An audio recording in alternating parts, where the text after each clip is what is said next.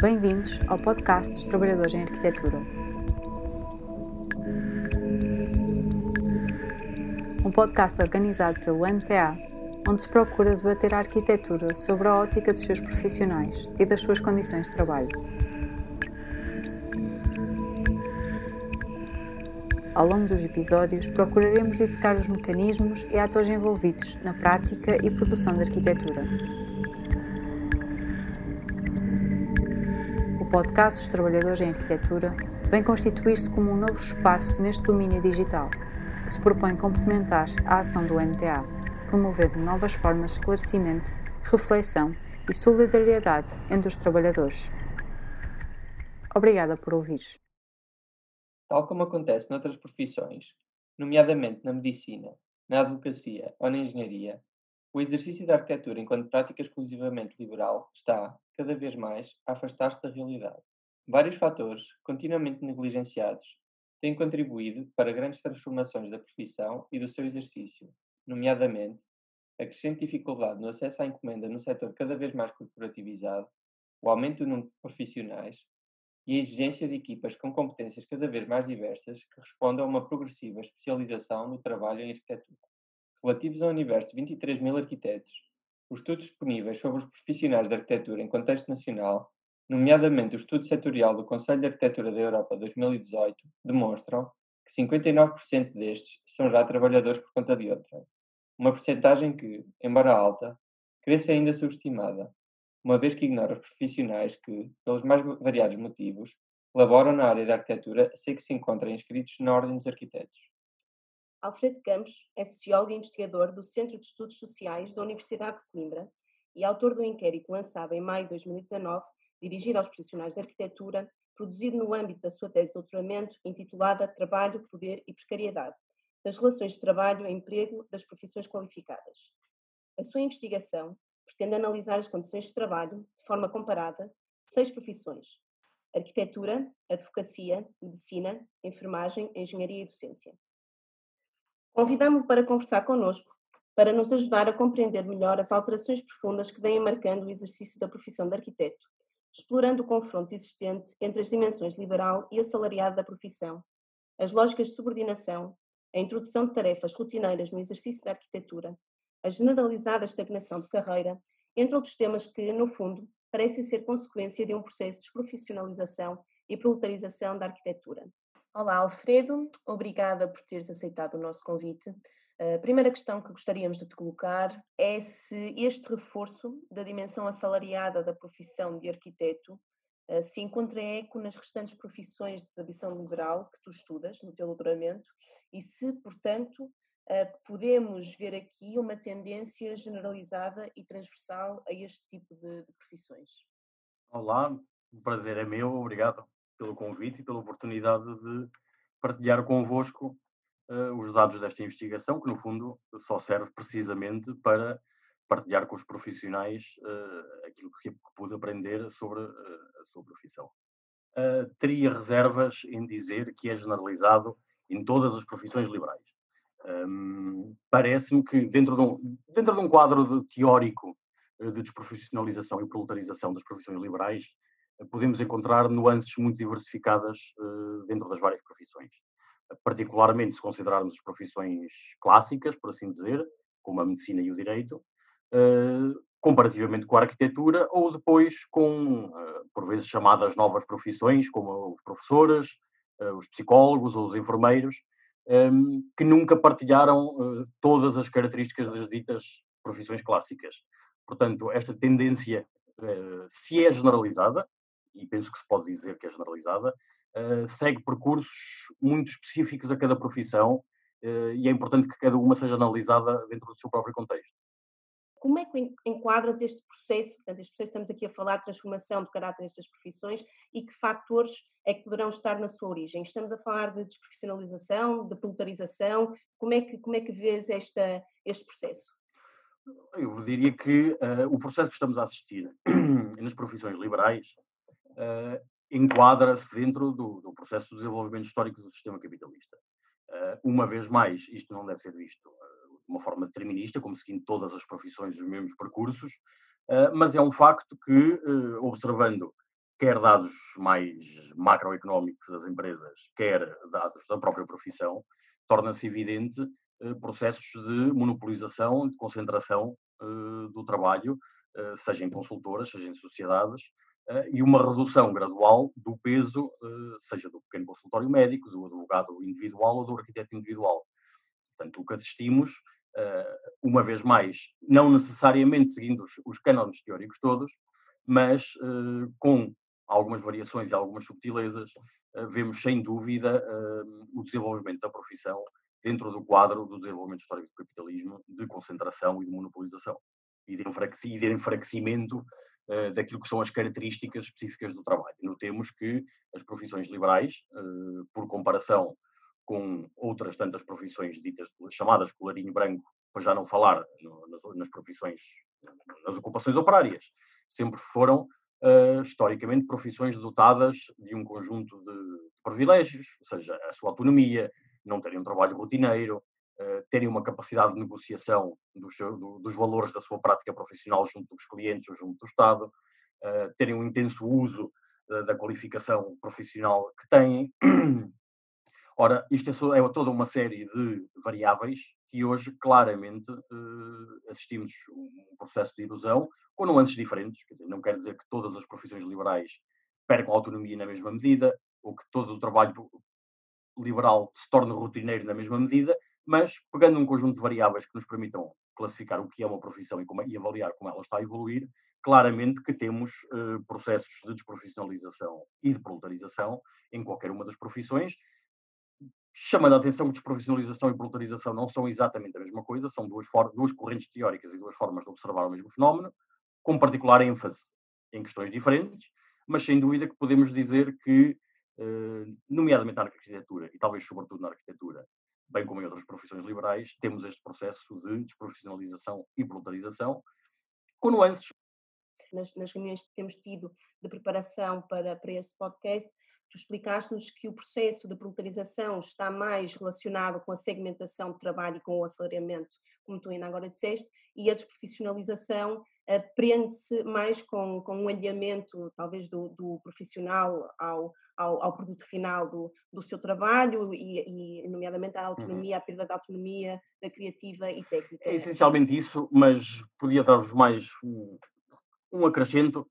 Uh, quando, sociologicamente, olhamos para uma profissão e distinguimos uma profissão de outras ocupações, definimos um conjunto de variáveis que é o que entendemos que caracteriza uma profissão por oposição às às ocupações que não são uma profissão.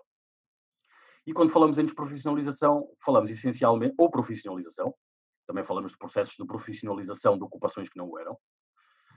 Um, falamos essencialmente de olhar estas características e ver de que forma é que uma profissão liberal uh, vê, assiste a uma erosão das características que a fazem uma profissão. Quando falamos, por si só, quando falamos de proletarização, falamos do, da, da, forma como essas características se inserem uh, no desenvolvimento geral de todo o trabalho.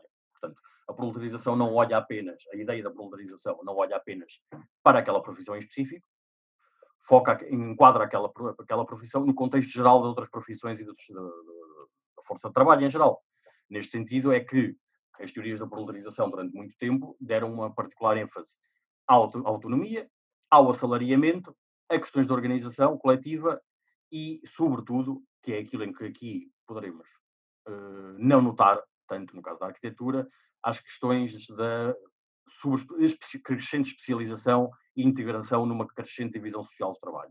De tal forma em que, teoricamente, claro, uh, o trabalho do profissional liberal, fosse o arquiteto ou o médico, uh, crescentemente se assemelharia à ideia da linha de montagem terrorista que tivemos noutros tempos, o Fordista, de outros tempos, em que a certa altura não haveria grande diferença entre compararmos o construtor de um automóvel com o, operário, que a certa altura só monta a uh, manete das mudanças, não haveria muita diferença com um arquiteto que tanto desenhava uma casa inteira que a certa altura só desenharia portas.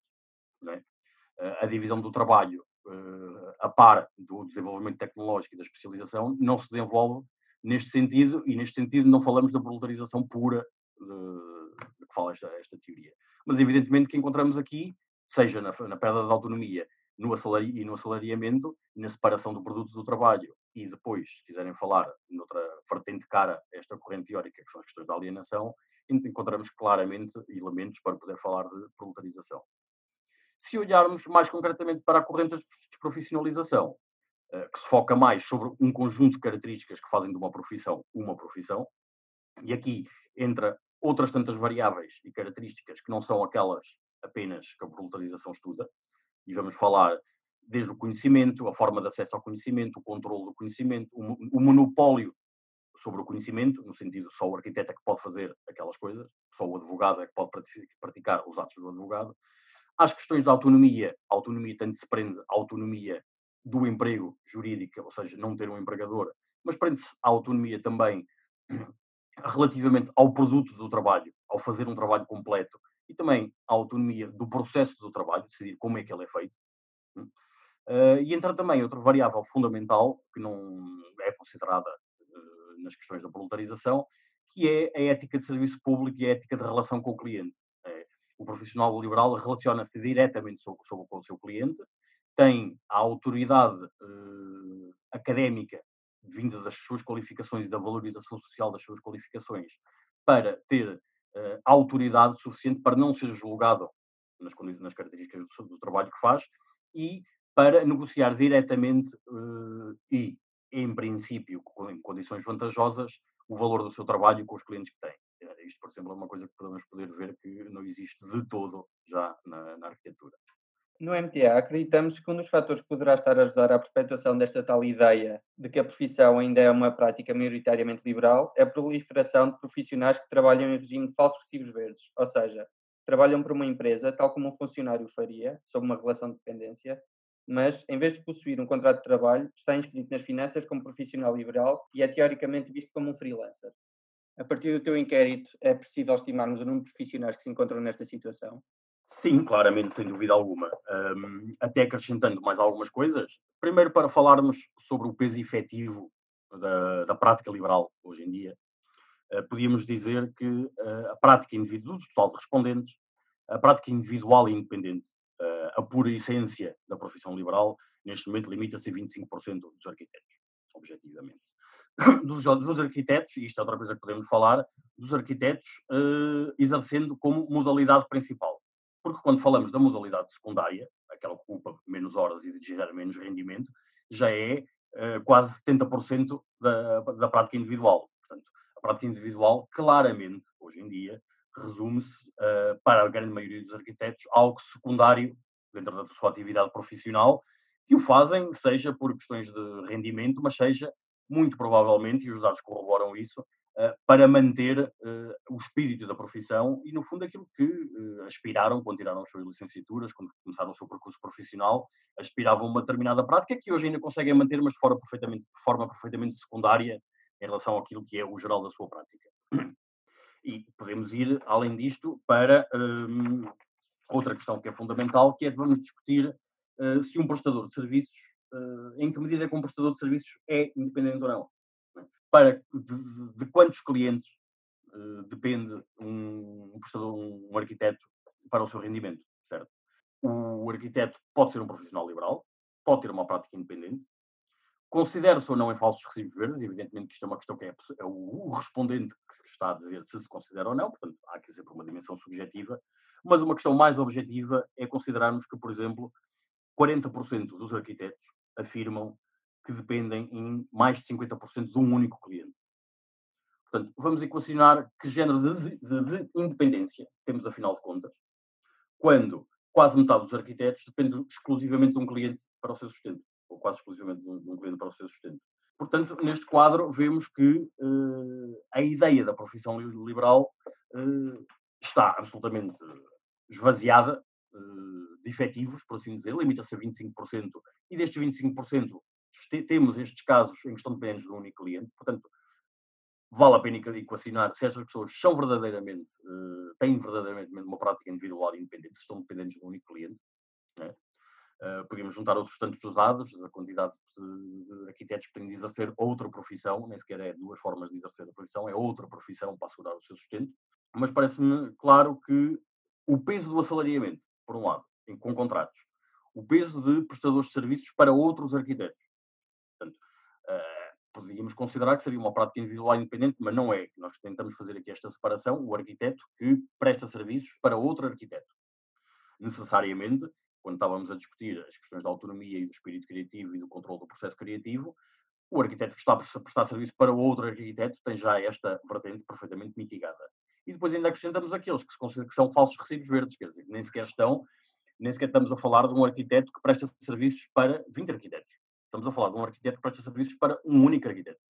Portanto, é verdadeiramente um assalariado, só não tem contrato de trabalho e direitos daí decorrentes. Direitos e deveres daí decorrentes. Acaba por responder à pergunta que eu tinha a seguir, que era que, que, tipo de relações laborais é que este regime está a mascarar? Acho que acabaste por sintetizar... Podíamos, podíamos só, só concretizar um bocadinho em relação a esta, a esta questão, que a, a relação laboral que aqui se esconde por trás é, uh, e, e, no fundo é a essência, quer falarmos de desprofissionalização, quer falarmos de proletarização, é o assalariamento.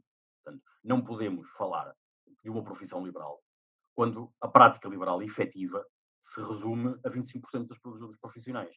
Claro que a estes 25% podemos acrescentar os 10% que são sócios de sociedades de arquitetos. Evidentemente é uma prática liberal também, não é a prática liberal típica, mas é evidentemente uma prática liberal, podemos chegar, subir daqui para os 35% de prática liberal. Se quiséssemos ser muito benévolos e dizer que o arquiteto que presta serviços para outro arquiteto também é um profissional liberal, podíamos fazer crescer isto para os 50% e continuávamos, ainda assim, o máximo que teríamos seríamos 50% de efetiva prática liberal.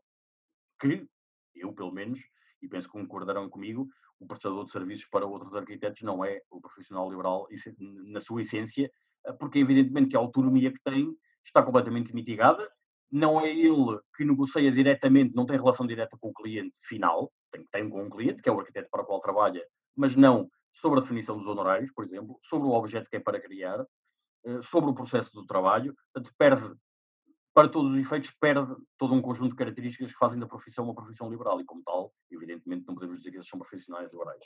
Portanto, essencialmente, o que está hoje mascarado, e em grande medida está mascarado pelo peso dos recibos verdes e da prestação de serviços.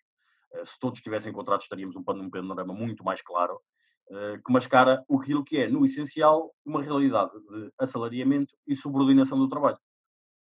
Exatamente. Ou seja, aquilo, na verdade, que estamos, que estamos a assistir é uma subordinação no que diz respeito diretamente ao, ao, tipo de vínculo laboral, não é? Ou seja, a obrigatoriedade do cumprimento do horário, da existência de posto fixo de trabalho, distribuição de tarefas pelo empregador, mas também, ao mesmo tempo, um esvaziamento progressivo da liberdade e autonomia criativa que caracterizava a prática da arquitetura, como, por exemplo, da, da advocacia e, e, de outras que, que encontramos aqui comparações hum, ou seja, são, são efetivamente profissões muito próximas uh, neste ponto. Ao mesmo tempo, e isto é interessante, é notório que se tem vindo a dar um crescimento das responsabilidades impostas aos trabalhadores deste setor e uma exponencial complexificação dos processos de trabalho uh, e desenvolvimento tecnológico parecem obrigar à especialização e à implementação de francas lógicas de colaboração entre arquitetos e profissionais de áreas anexas à arquitetura. Ou seja, esta prática da tradicional liberal, não é, do profissional que trabalha sozinho, não é, e que desenvolve os seus projetos e tem esta autonomia uh, criativa e, este, e, esta forma de, de, de lidar com, com, a sua prática, um, será que uh, continua, continuará a fazer sentido pensarmos na sua na sua na manutenção ou até recuperação, não é? Porque aquilo que temos vindo a falar é que, é que isto eh, está francamente já num, num processo de, de desaparecimento, não é? Uh, ou, ou, as alterações no modo de produção e as exigências para a produção da arquitetura hoje em dia, uh, se, são, se são tais que esta figura uh, terá perdido de vez o seu lugar. Uhum. Nós podíamos, podíamos começar por dizer que a questão da, que me parece fundamental que tocaste, falando na divisão do trabalho uh, e na colabora colaboração, e é, é, é, é simpático chamar-lhe colaboração, falemos de a relação com outras profissões, uh, é uma forma de analisarmos a divisão do trabalho, e já agora ligando à questão da proletarização, é uma forma de falarmos da, da visão, divisão e especialização do trabalho, não no sentido em que o arquiteto agora só faria uma coisa muito específica, mas uh, aquilo que é símbolo, e podíamos, vamos aproveitar para falar depois também um bocadinho sobre isso, aquilo que é símbolo de uma erosão do poder profissional dos arquitetos, ou de qualquer outra profissão, se estivéssemos a falar de outra profissão, uma das características fundamentais é a conquista de uma determinada secção na divisão internacional de trabalho, na divisão social de trabalho, perdão. Ou seja, o arquiteto uh, concebe e constrói para si um monopólio sobre uma determinada área do, do, do, do fazer e do saber uh, que outras profissões não podem ocupar. Ora, o desenvolvimento tecnológico, a par com a, com a divisão do trabalho que vai propiciando, ajuda a que haja partes destes, deste monopólio que possam ser uh, conquistados por outras profissões. Uh, se nós pensarmos, o arquiteto fazia um processo do princípio ao fim, mas agora um designer pode fazer determinada parte. Uh, um engenheiro, eventualmente é uma concorrência interessante analisar também, pode fazer outras partes do trabalho. Uh, à medida que o poder da profissão se esgoroa, a capacidade de manter este monopólio sobre uma determinada secção da divisão social do trabalho também se esfuma. Uh, e é neste sentido que também conseguimos observar na arquitetura uma divisão social do trabalho, porque uh, num quadro em que continuamos com o mesmo crescente número de profissionais disponíveis, há outras tantas profissões que podem cumprir um conjunto de tarefas. Uh, isto reduz a capacidade negocial dos arquitetos, naturalmente. Mas penso que já me desviei da questão inicial. Uh... Mas mesmo dentro, da, mesmo dentro da, da, profissão da arquitetura, ou seja, aqui o que, o que vemos, por exemplo, um, ehm, quando falamos um, ehm, de, da construção de um hospital, ou falamos da reabilitação do edificado, ou, ou, falamos, enfim, de, de, da parte urbana, do plan, planeamento urbano, há cada vez mais legislação, cada vez mais, um, cada vez mais programas específicos, software específico que temos que dominar e, portanto, mesmo dentro uh, da profissão de arquitetura, é, é difícil, ou parece estar a ser cada vez mais difícil, que um único arquiteto consiga dominar todos os campos que tem que dominar para dar resposta uh, aos pedidos que, que lhe chegam. E nesse sentido, e é aí que pergunto, um, se este, este tipo de subordinação criativa e da autonomia que falamos, se na verdade se é uma condição necessária uh, que, que, exista num, num, num, funcionamento de práticas de grupo, ou seja, de, de escritórios, não é? Quando os escritórios, se, há, se, é necessário que haja este tipo de subordinação, ou então se aquilo que nós ainda agora estávamos a dizer que não sabemos se é colaboração, se é subordinação, se não deveria uh, ser, uh, ser um ponto fundamental desta, deste, destes escritórios, não é? Ou seja, a prática colaborativa, efetivamente colaborativa, porque efet, apesar de que cada um poderá estar mais especializado num certo campo, começa a ser necessário que estes profissionais tenham independência na mesma, autonomia criativa na mesma e que possam assim colaborar, o que não parece hum, verificar-se hoje em dia na maior parte dos escritórios. Porque partimos para uma questão uh, mais vasta que atravessa todo o mundo do trabalho, para não dizer toda a sociedade, que é a questão do equilíbrio das relações de poder. Uh, só há colaboração, verdadeira colaboração, a colaboração que permita a, garantia da autonomia de todas as partes, que, permita o rendimento justo de todas as partes, se houver um equilíbrio de poder que assim o permita.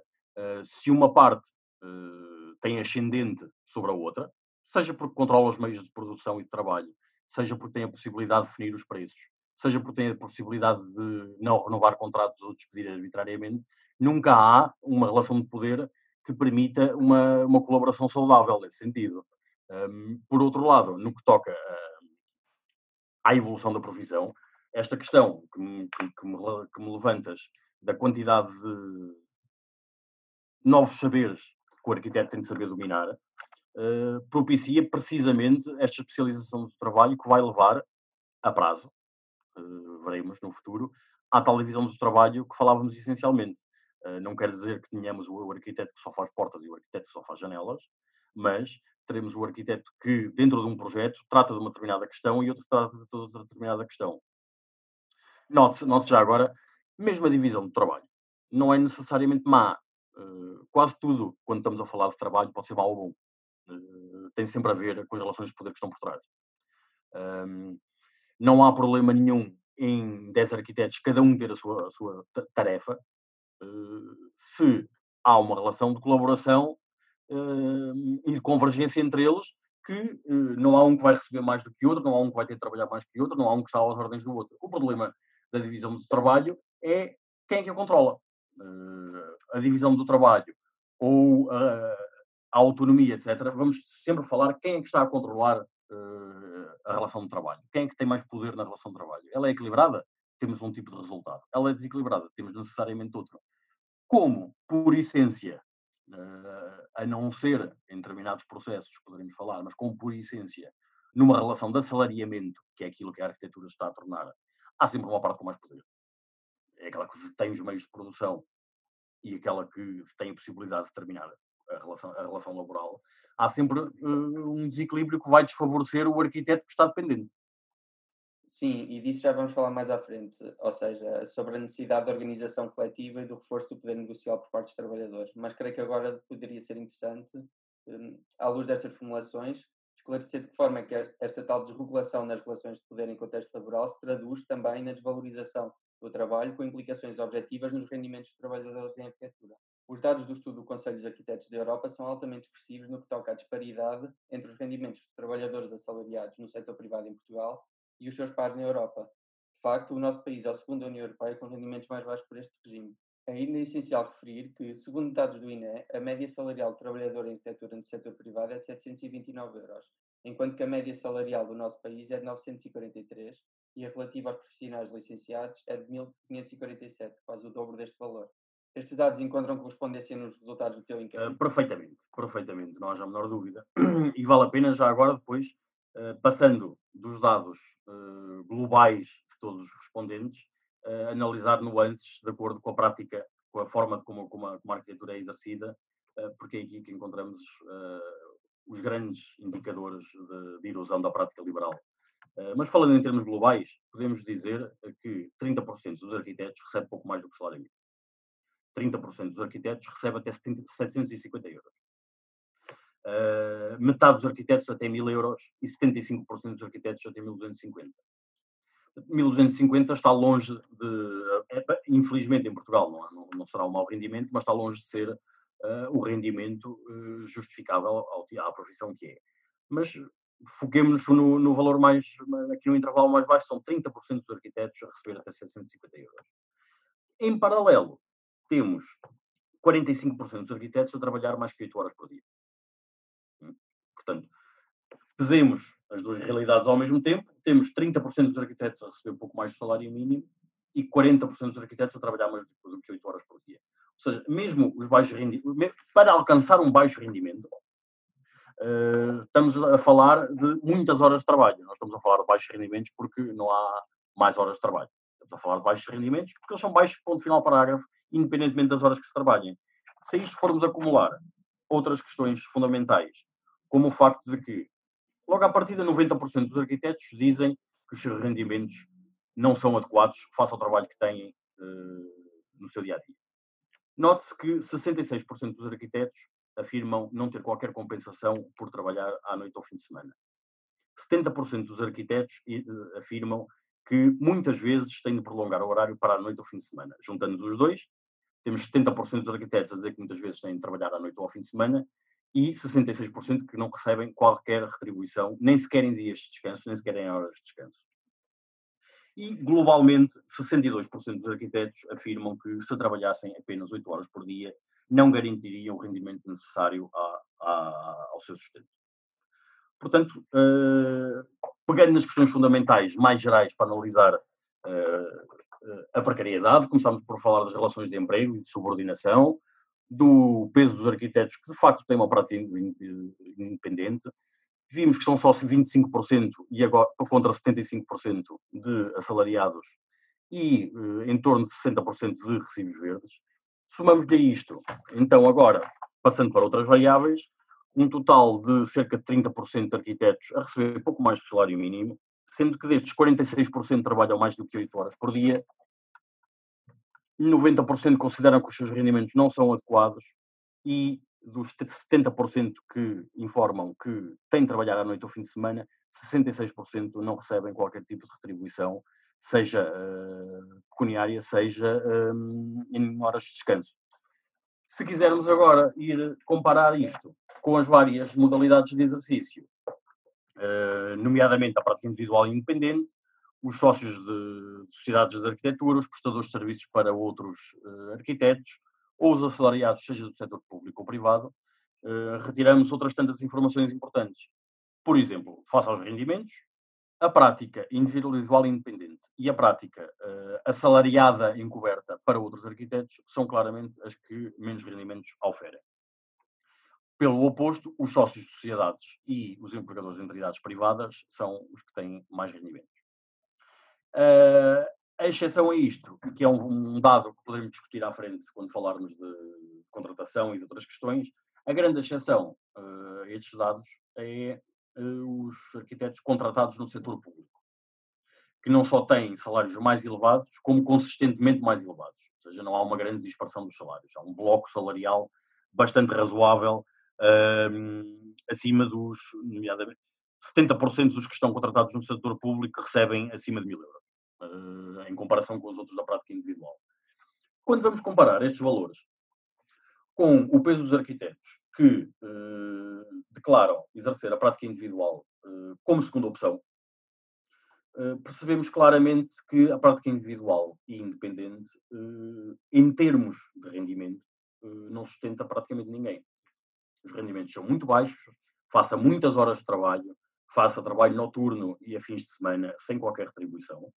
E, portanto, face à baixa remuneração que daí conseguem extrair com todo este trabalho, uh, a saída óbvia é passar para relações de subordinação e para trabalho subordinado, mantendo esta prática pura e ideal como uma prática secundária que permite alimentar e, e manter o sonho daquilo que foi o, o, o percurso profissional com que sonharam. Aliás, isto é uma, é uma, uma situação. Primeiro, isto é uma situação clara de precariedade laboral, não é? Quer dizer, é, falamos ainda há pouco da, da, questão dos subsídios e direito a férias, falamos agora dos, dos rendimentos, falamos da, da questão da impossibilidade da autonomia criativa e, e, e, já agora da progressão de carreira, não é? De facto, de efetivamente os profissionais, que ainda não falamos, mas podemos falar mais à frente, de não, de não haver margem para, para progressão na, na sua carreira, uh, e isto já em, 2000, em 2006, uh, já num estudo desenvolvido por Manuel Vilaver Cabral e pela Vera Borges sobre de arquiteto, eh, eles neste, neste estudo já referem que um grupo muito numeroso de arquitetos se vê na necessidade de acumular atividades de forma a complementar as remunerações inferiores à média auferidas através da atividade principal. E, por outro, um grupo muito diminuto de arquitetos que já oferem remunerações acima da média e que, de certo modo, acumulam por gosto. Isto eu estava, estava a citar uh, o relatório deles. Ou seja, esta análise que é feita mantém-se completamente atual. Sim, perfeitamente. Podemos, podemos falar de, de, de outros tantos resultados que, que obtive. 30% eh, dos arquitetos exerce outra atividade além da arquitetura. Portanto, ainda 30% dentro de, uma, dentro de uma profissão não é, não é de menos. Uh, destes 30%, note-se que 65% uh, afirma ter outra atividade profissional por insuficiência da arquitetura para garantir os seus rendimentos. Uh, depois temos, ainda assim, 28% que assinalam o gosto em trabalhar outras áreas, no sentido que estavas a referir, uh, mas parece-me que, são resultados uh, avassaladores, no fundo. 30% dos profissionais são obrigados, uh, por questões económicas, a exercer outra ocupação. Se, a par disto, formos falar de outras nuances no que toca à evolução da profissão, podemos ter a ideia que cerca de metade dos arquitetos já teve períodos de inatividade involuntária, atenção, falamos aqui exclusivamente involuntária, seja por despedimento, seja por falência do seu gabinete, seja porque não lhe foi renovado um contrato ou porque simplesmente não há oportunidades na profissão, dizer, está disponível para trabalhar como arquiteto, mas não há oportunidade para o fazer, 50% já passou por períodos destes, sendo que 20% garante que isto acontece regularmente ou muito regularmente. Portanto, podemos facilmente imaginar que 20% dos arquitetos acabam um projeto não tem outro acabam, 20% dos arquitetos acabam um projeto e pode passar um mês, dois meses, três meses sem outro projeto. Um, a isto somamos ainda que 30% dos arquitetos considera que a sua evolução profissional, que a evolução do seu percurso profissional é de regressão ou de estagnação. Portanto, 30% dos arquitetos não vê uh, qualquer evolução ao longo da sua prática profissional. Evidentemente que aqui podíamos cruzar isto com os anos de prática, não foi feito, não está feito, Uh, mas parece-me ainda assim relevante dizer que 30% dos arquitetos não vê qualquer evolução uh, no seu percurso profissional. E, de facto, uh, suma, vendo-se junto aqui outra questão de perspectivas, 47% dos arquitetos concordam ou concordam totalmente com a afirmação de que não é possível progredir na profissão. Portanto, isto é, é, muito curioso, isto agora que nos estás aqui a expor, tendo em conta outros dados a que tu tiveste acesso a partir do teu inquérito, em que, em que grande parte dos, dos arquitetos não concorda que a profissão liberal tende a desaparecer, não é? Portanto, temos de, por um lado, uh, este, todos estes dados um, gravíssimos, não é? Tanto a nível de, de rendimentos como a precariedade no geral, não é? rendimentos, férias, autonomia, portanto, todas estas características que, que, que, dizem gritantemente que estamos aqui perante uma, uma classe profissional precária, uh, tanto os trabalhadores como os profissionais independentes e como, e como de resto os outros, os outros profissionais que compõem a classe, mas Uh, ao mesmo tempo uh, parece não, não estarmos de algum modo a querer ver que, que, que, esta situação está, está a acontecer. Isto, é, isto é, é uma questão fundamental, já agora, para, para, para consubstanciar uh, a ideia com que começaste. De facto, apesar de todo o contexto que temos falado até aqui, uh, apenas menos de 20% dos arquitetos acha que a profissão, na sua prática individual e independente, na arquitetura como um todo, mas apenas 20% concorda que a profissão individual e independente tem de desaparecer. Pelo contrário, 50% discorda, discorda totalmente. Uh, o que é interessante notar aqui, como tu dizes, é que com resultados destes e cruzando estes resultados com os resultados que temos estado a falar, objetivamente, há pessoas, há arquitetos que já não têm uma prática individual independente, que têm salários muito reduzidos para muitas horas de trabalho, mas que continuam a acreditar que há de alguma volta a dar ou que a prática individual independente não vai acabar. Uh, por um lado, uma questão objetiva é uh, o peso de arquitetos que continuam a exercer a prática individual independente como segunda atividade. Uh, isto é um ponto de vista mais objetivo, sem, sem irmos discutir questões mais uh, de identidade da profissão. Um, é natural que o facto de ainda conseguirem exercer a, a, a, profissão de forma individual independente, ainda que de forma secundária, ainda que seja um projeto de vez em quando, ainda que sejam duas horas por dia, uh, permite alimentar a ideia de que uh, talvez isto dê a volta. Uh, eu agora estou na contingência de ter de trabalhar para outro, outro arquiteto, ou estou na contingência, eventualmente, até ter outra profissão principal, mas não fui obrigado pela, não fui obrigado pela sociedade, pela economia, pelo, pelo mercado de trabalho a ter de abandonar a prática individual independente. Ela continua a existir, eu continuo a conseguir fazê-la.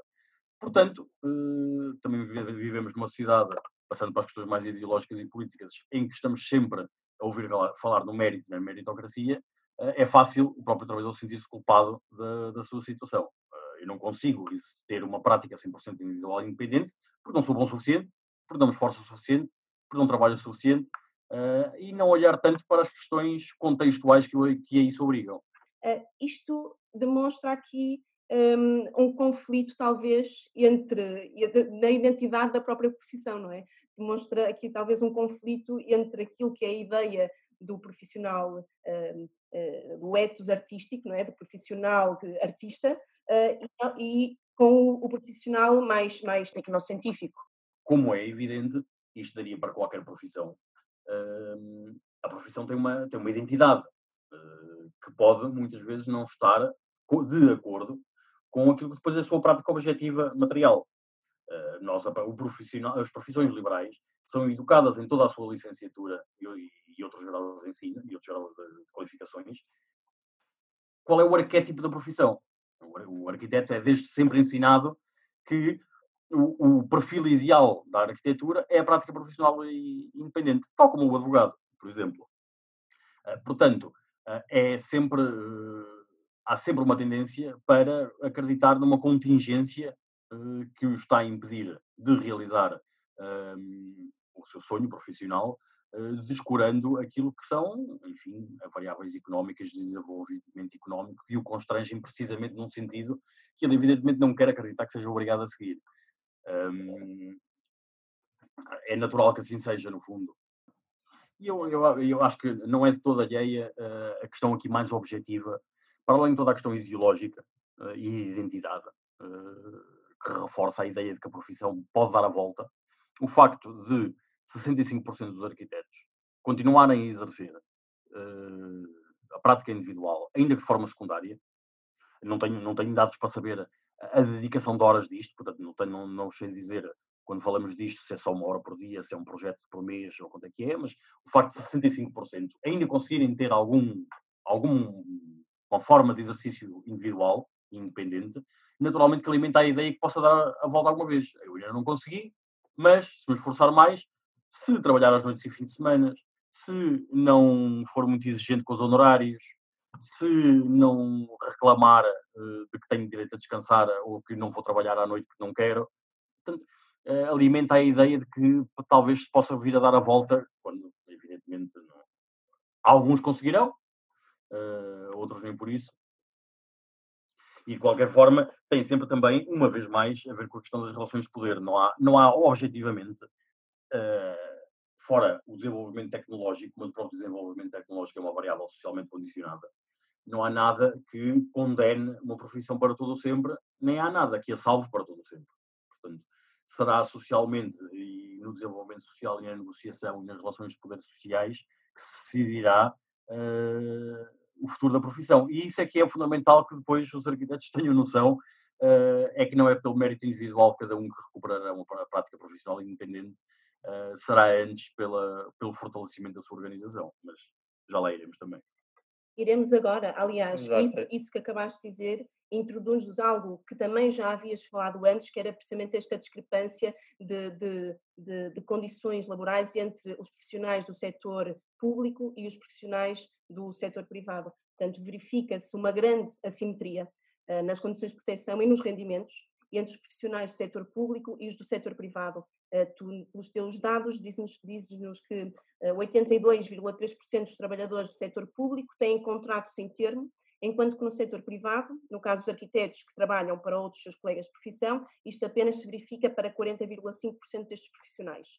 E relativamente aos rendimentos, 78% dos arquitetos contratados no setor público têm um rendimento médio mensal acima dos mil euros, e enquanto que 64,2% dos que trabalham para outros arquitetos oferem entre 500 e 1000 euros. Um, podemos daqui, Alfredo, concluir que é, portanto, urgente a criação de instrumentos que regulam a negociação das condições salariais para o setor privado, tais como os contratos coletivos de trabalho e tabelas salariais para efeitos de progressão de carreira? Sem dúvida. Uma questão fundamental uh, é quando, uh, no que toca à negociação, os arquitetos são perentórios uh, em dizer que, no essencial, não têm qualquer capacidade de negociação. Seja de profissionais face ao Estado, a mais, a mais catastrófica, 97% dos arquitetos afirmam não ter qualquer capacidade de negociação face ao Estado. Uh, um panorama muito ligeiramente melhor, 85% dos arquitetos informam que uh, a sua capacidade de negociação para com o empregador ou o cliente individual é nenhuma muito pouca. E uma figura ainda apenas ligeiramente mais. Uh,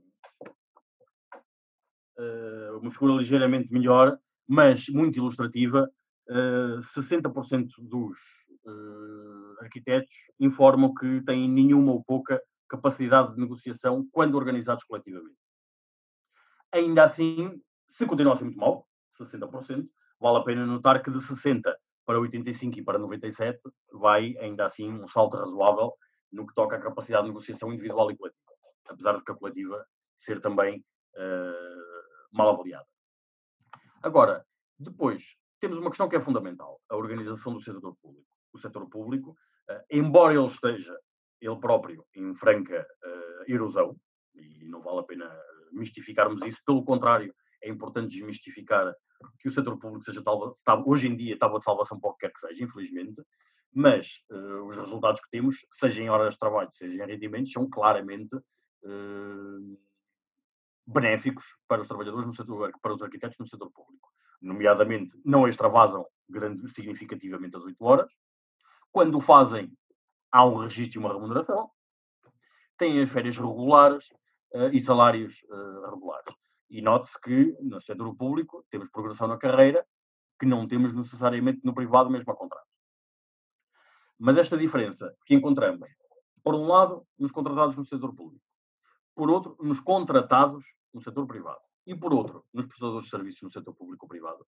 Porque atenção que, quando falamos do setor público, estamos a falar de contratados e de prestadores de serviços. A realidade que estamos aqui a descrever é dos contratados. não é dos prestadores de serviços para o setor público.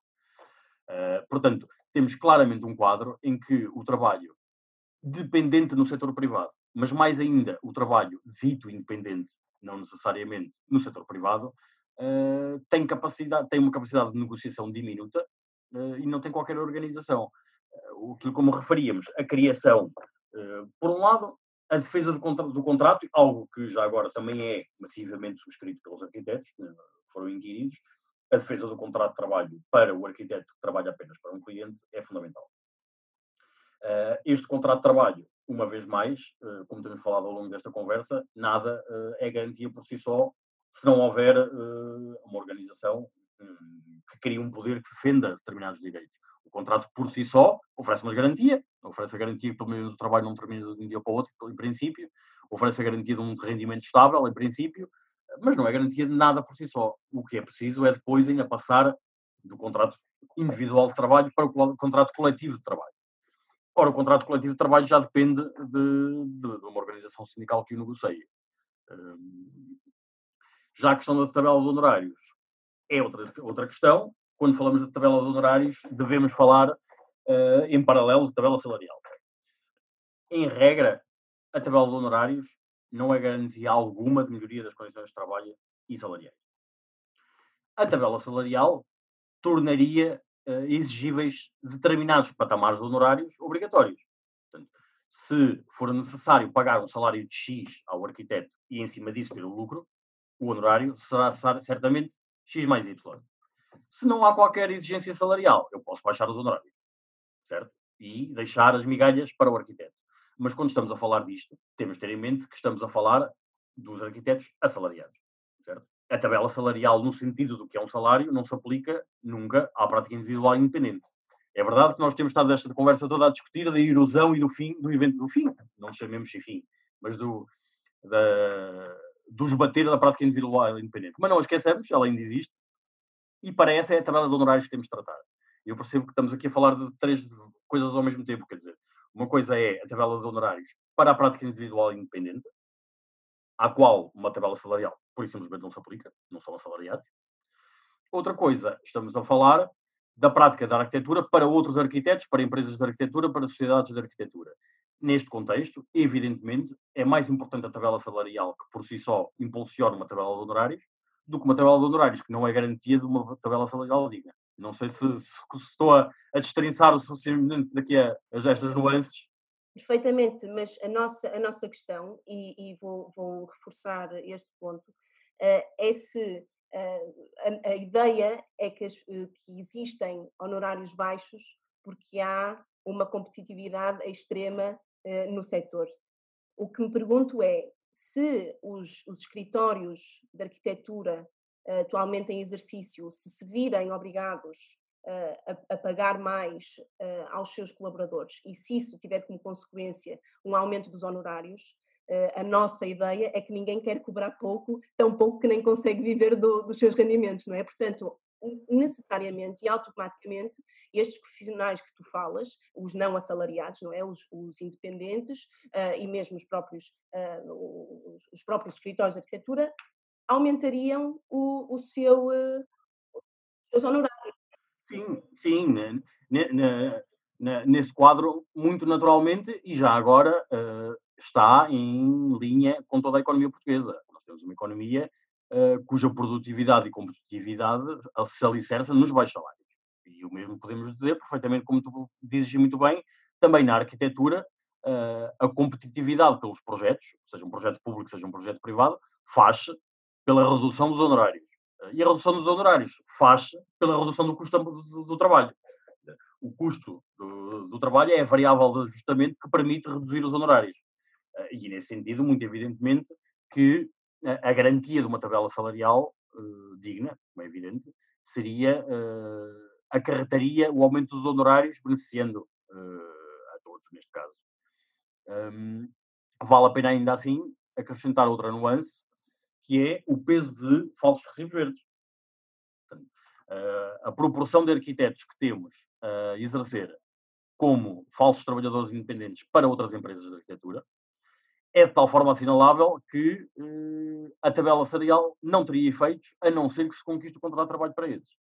Portanto, uh, a tabela salarial portanto, é, no fundo, atividade em diversas frentes. É a defesa do contrato de trabalho e a defesa do salário digno e de outras tantas características fundamentais, como as horas extraordinárias, o pagamento das horas extraordinárias, o descanso, as férias, etc., que só são garantidos no caso de um contrato de trabalho sem dúvida, para além de que a tabela, neste momento, a tabela de honorários não é sequer legalmente execuível, não é? Uh, mas, mas em relação a estes outros pontos que tu, que tu ainda agora falaste, podemos, portanto, concluir uh, aquilo que já tínhamos falado antes, que, que, só uma organização sindical poderá dar resposta a todas estas, a todas estas situações, não é? Portanto, esta, esta luta pela melhoria das condições laborais dos trabalhadores assalariados só poderá ser feita por uma organização sindical.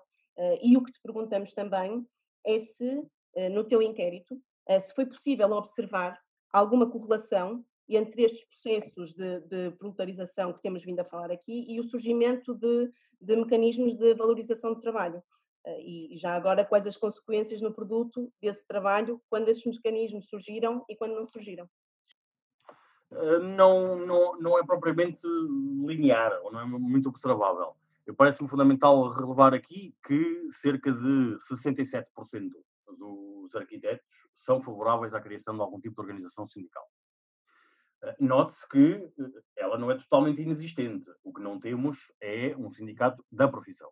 Portanto, nós temos em torno de 10%, menos, torno de 6% dos arquitetos são sindicalizados, mas são sindicalizados pelas funções que ocupam, uh, estão noutros sindicatos. Arquiteto, um arquiteto que é docente, um arquiteto que trabalha na administração pública, por aí fora tem, tem, tem algum tipo de organização sindical.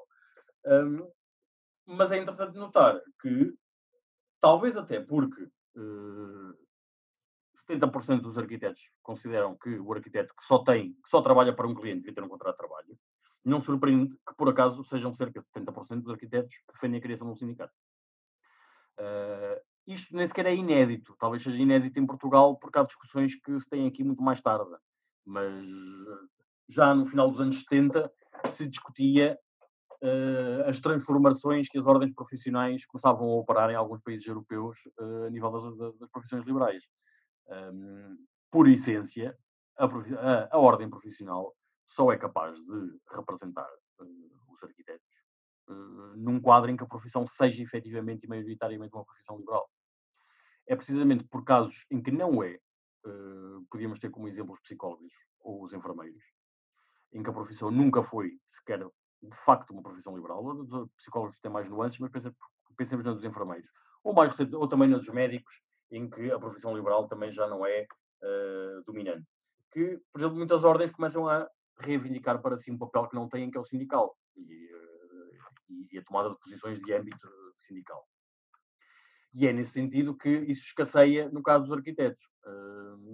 A ordem não tem capacidade para regular, como é evidente, um conjunto de questões relacionadas com, com, com o trabalho, com a prática profissional, ah, e nesse sentido, ah, já de fora se diria, já um observador externo, como eu diria, que era importante para os arquitetos ter uh, um sindicato que os representasse, que tente negociar contratos coletivos, que defenda a contratação e, e combate os falsos recibos verdes, que defenda o aumento horário do, do, dos honorários.